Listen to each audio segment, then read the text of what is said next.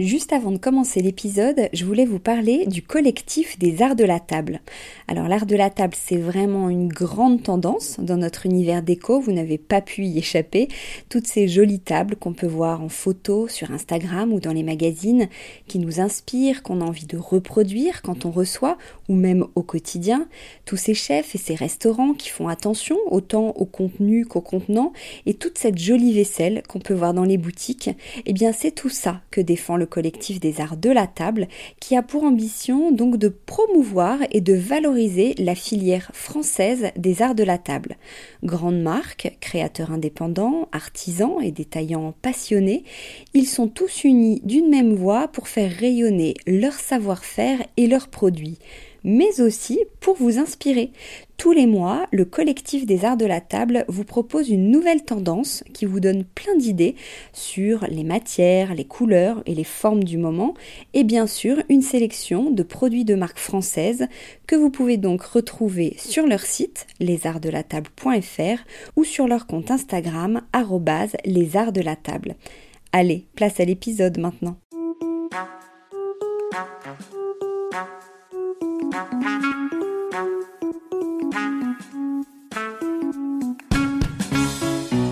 Bienvenue dans Fresh, la nouvelle émission de Décodeur avec Madine Design, la e-boutique numéro 1 du design iconique d'hier et de demain. Je m'appelle Hortense Leluc, je suis la fondatrice de ce podcast. Je m'appelle Pauline Glézal et je suis responsable du style chez Made in Design. Et tous les mois, nous allons décrypter les tendances déco. Quoi de neuf côté matière, couleur, style et inspiration Je vous dirai tout sur les nouvelles tendances déco. Allez go, c'est fresh.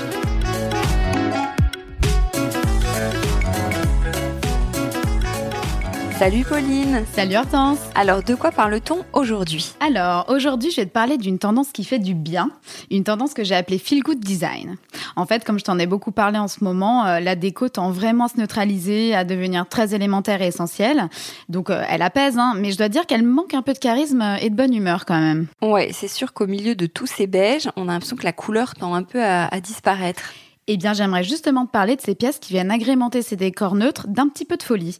Donc, on a des pièces de mobilier euh, et des accessoires déco qui ponctuent de couleurs peps et de formes audacieuses un décor un peu fade et, et tristoun et permettent de singulariser, donc euh, de le rendre unique et de lui apporter de la gaieté.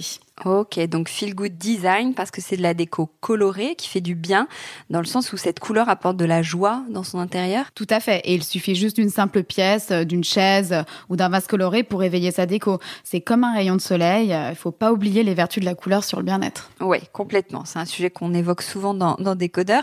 Du coup, comment s'y prennent les marques et les designers? Alors, le travail ne se fait pas sur des motifs.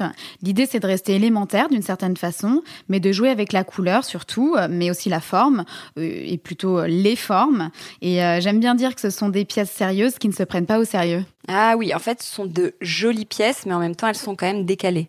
Voilà, dans un premier temps, euh, on retrouve dans cette tendance beaucoup de dérision euh, de second degré. On a des pièces qui ont des formes exagérées, augmentées. On est vraiment dans les codes du jeu. Par exemple, euh, toute la tendance chubby avec ses canapés, ses fauteuils bien moelleux euh, comme des nounours, qui sont super attachants, bah, peut rentrer là-dedans. Euh, ce sont des, des pièces avec beaucoup de charisme parce qu'elles sont très présentes physiquement par leur forme et par leur couleur. Une couleur qui pète vraiment. Et, euh, et une seule pièce suffit pour apporter ces touches de peps et d'éclat en intérieur sans pour autant venir rompre l'équilibre d'un décor euh, apaisant et neutre. Donc il y a un côté presque œuvre d'art dans cette exagération euh, de la forme et de la couleur. Tu aurais un exemple? Ouais, il y a en particulier un jeune créateur que j'ai découvert grâce à Instagram qui s'appelle Axel Shea. Il a un univers complètement à part, je dirais inspiré du mouvement Memphis euh, pour sa liberté créative et en même temps inspiré du Sud pour son choix de couleurs vitaminées, euh, solaires et, et cette façon qu'il a de repenser le mobilier balnéaire euh, comme le, le transat à rayures par exemple. Le transat à rayures, alors il, re- il ressemble à quoi? Bah alors pour le coup, cette pièce est géniale. Il revisite le transat en augmentant les accoudoirs qui sont en métal tubulaire un peu chubby là et, euh, et la peinture est brillante, euh, jaune, et elle forme deux immenses arches comme euh, l'échelle d'une piscine, mais on pourrait même y voir deux immenses oreilles. C'est hyper drôle et sculptural en même temps. Euh, on retrouve aussi ces rayures jaunes et blanches sur l'assise, donc c'est un joli clin d'œil à un produit qui est peu revisité et surtout réservé au bord de mer. Enfin voilà, euh, tu vois le concept. Hein. une assise comme celle-ci placée dans un intérieur euh, très neutre vient immédiatement apporter sa dose de bonne humeur et, un petit grain de folie en plus. Ouais, je vois bien. C'est vrai que c'est création quelque chose de, très décalé, de drôle. c'est intéressant aussi cette notion de jeu, de ne pas se prendre au, sérieux. Ouais, c'est vrai que l'on trouve vraiment cette notion comme base du courant Memphis. On ne présente plus Ettore Sotsas, hein, mais c'est un designer extrêmement libre qui a cassé les codes du design classique.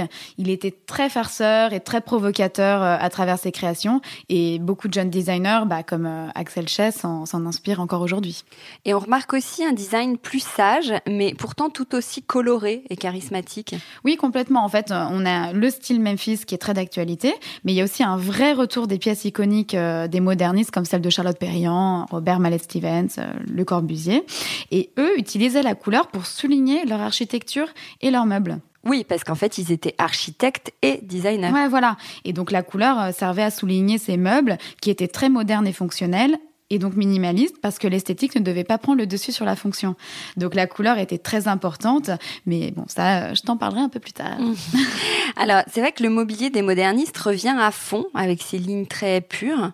Oui, tout à fait. Euh, les marques comme Hay, par exemple, rééditent d'ailleurs des pièces de mobilier euh, iconiques et les designers, eux, euh, bah, s'en inspirent.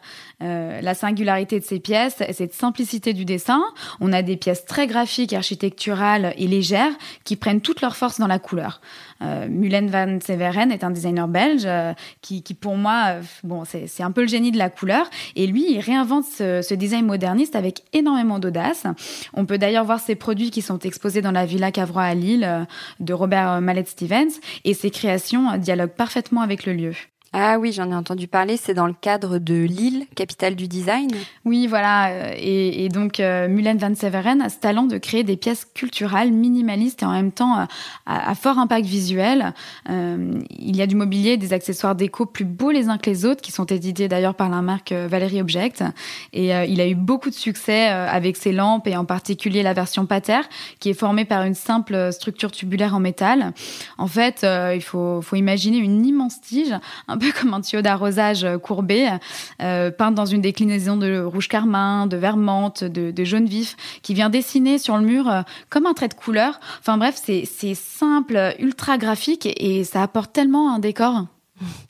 Et donc cette palette feel good que tu nous évoques depuis tout à l'heure avec les vermentes, les rouges vifs, tu peux nous en dire plus? Tu nous parles de moderniste, on aurait plutôt tendance à imaginer des couleurs plus vintage. Oui, on peut dire que dans cette palette feel good, on retrouve des teintes vintage formées par des tons chauds euh, un peu éteints comme le marron, euh, l'ocre, le violet euh, ou encore le lit de vin, le bleu outre-mer. Mais mais elles sont associées à des tons très vifs, comme chez Muller Van Severen, donc avec le jaune citron, le rouge carmin, le, orange mandarine. Et en fait, ces teintes s'accordent entre elles. Elles sont utilisées sur des aplats et généralement en uni ou en bicolore, mais mais vraiment pas plus. Hein. C'est c'est pas du tout arc-en-ciel. Hein. ce qui donne justement ce peps et cette puissance c'est euh, d'avoir un véritable euh, shoot de couleur pure, quoi. Ouais, et un shoot de bonne humeur. voilà. D'ailleurs, euh, je fais une aparté, mais je sais pas si tu sais, à propos de couleurs et de modernistes, Le Corbusier a créé sa propre palette de couleurs qui s'appelle le système de couleurs. En fait, il, a créé ce qu'on appelle la polychromie architecturale, qui est une véritable œuvre en soi. C'est assez passionnant. En fait, c'est une palette de couleurs pensée comme un outil. Et, et d'ailleurs, c'est idéal pour les architectes et les décorateurs parce que cette palette permet d'accorder et de combiner à l'infini les couleurs entre elles. Et euh, Le Corbusier pensait que la couleur dans un projet d'architecture était aussi importante qu'une coupe ou, qu'un plan, tu vois, ah, euh, que le dessin, quoi. Ouais, ah c'est super intéressant de voir à quel point les teintes euh, s'accordent. Mais là, la force de la tendance, c'est quand même d'avoir une pièce comme ça qui pète et qui réveille euh, tout d'un coup un décor. Pour le moment, tu nous as parlé surtout de mobilier. Est-ce que ça concerne aussi la petite déco? Bah Alors cette tendance est en effet très présente sur le mobilier et je t'en parle parce que finalement c'est plus inattendu.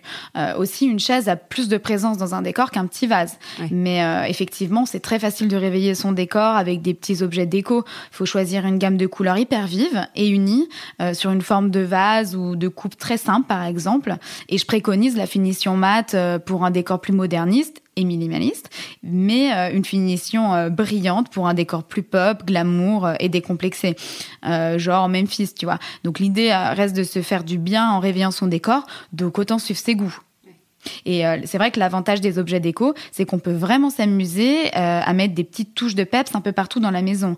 Euh, un vase rose bonbon dans une bibliothèque, un plaid ou un coussin vert mentalo sur un canapé, une planche à découper bleu clin sur un blanc de travail. Enfin voilà, le, le, design feel good est partout et passe même par les petits objets déco. je dirais qu'il suffit d'oser, oser casser un peu la fadeur. Oui, parce que la déco peut vraiment mettre de, de bonne humeur. Tout à fait, Bon, et eh ben merci beaucoup, Pauline. De rien. À bientôt. À bientôt. Ciao. Bye bye. Décodeur, c'est terminé pour aujourd'hui. Merci beaucoup pour votre écoute. Si vous avez aimé, n'oubliez surtout pas de vous abonner à cette émission pour ne pas rater les prochains épisodes. Je suis Hortense Leluc et vous pouvez me retrouver sous le pseudo Hortense Déco ou via le compte Décodeur Podcast. Retrouvez aussi Made in Design en ligne, en boutique et sur les réseaux. Merci et à très bientôt.